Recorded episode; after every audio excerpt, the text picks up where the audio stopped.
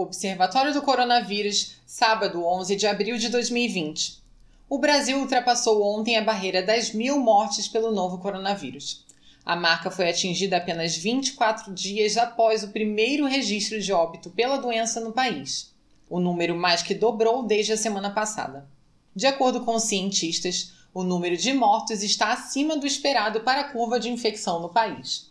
Apesar dos dados assustadores, a velocidade do aumento diário de mortes não é considerada explosiva e a curva de mortes no Brasil ainda é menos acentuada se comparada de outros países. Mas deve-se levar em consideração que a ausência de um sistema adequado de testagem de pacientes pode alterar para baixo o total de registros. De acordo com o um novo boletim oficial emitido pelo Ministério da Saúde na tarde de hoje, o Brasil possui 20.727 pessoas infectadas e 1.124 mortes em decorrência da Covid-19. Segundo as investigações feitas pela pasta, cerca de 80% dos óbitos no país são de pessoas com mais de 60 anos.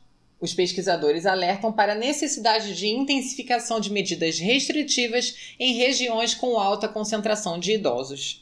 Médicos epidemiologistas, virologistas e infectologistas avaliam que a cidade de São Paulo já dá sinais de necessidade de medidas mais drásticas de isolamento social para conter a pandemia do novo coronavírus. No entanto, eles afirmam que faltam dados mais concretos sobre a real dimensão da crise e questionam se o endurecimento deve ser estendido igualmente e ao mesmo tempo a todo o estado, já que há cidades com poucos ou nenhum caso da doença. De modo geral, os especialistas apoiam o endurecimento de medidas para dissipar aglomerações com o uso da força policial cogitado pelo governador João Dória. A ONG Human Rights Watch fez duras críticas à atuação do presidente Jair Bolsonaro na epidemia do novo coronavírus e afirmou que, além de agir de forma irresponsável, o presidente está colocando os brasileiros em grave perigo. As afirmações constam em um relatório publicado hoje pela organização. Para José Miguel Vivanco, diretor da Divisão das Américas da Human Rights Watch, Bolsonaro tem sabotado os esforços dos governadores e do seu próprio Ministério da Saúde para conter a disseminação da Covid-19.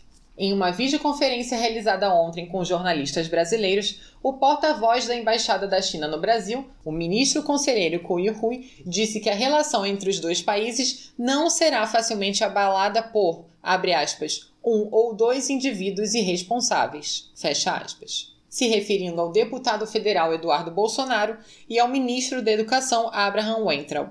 E o Rui afirmou que esse tipo de declaração não favorece o ambiente de negócios e de cooperação, e reforçou que a China segue sem compreender a razão dos comentários. Além das declarações sobre os incidentes diplomáticos, o ministro conselheiro chinês revelou que a China ofereceu enviar médicos ao Brasil para ajudar no combate à pandemia.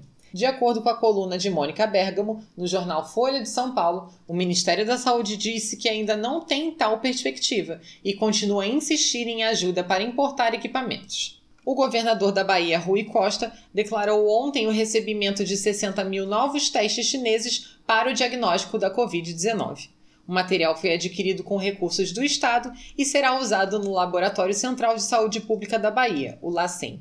Na versão completa da nossa matéria, você encontra dados detalhados da situação no Brasil e em outros países, links para todas as notícias mais importantes sobre o assunto das últimas 24 horas, alertas para fake news e um mapa de casos no Brasil atualizado em tempo real. O Observatório do Coronavírus é uma iniciativa do Ibrachina. Para ler esta e edições anteriores, acesse www.ibrachina.com.br.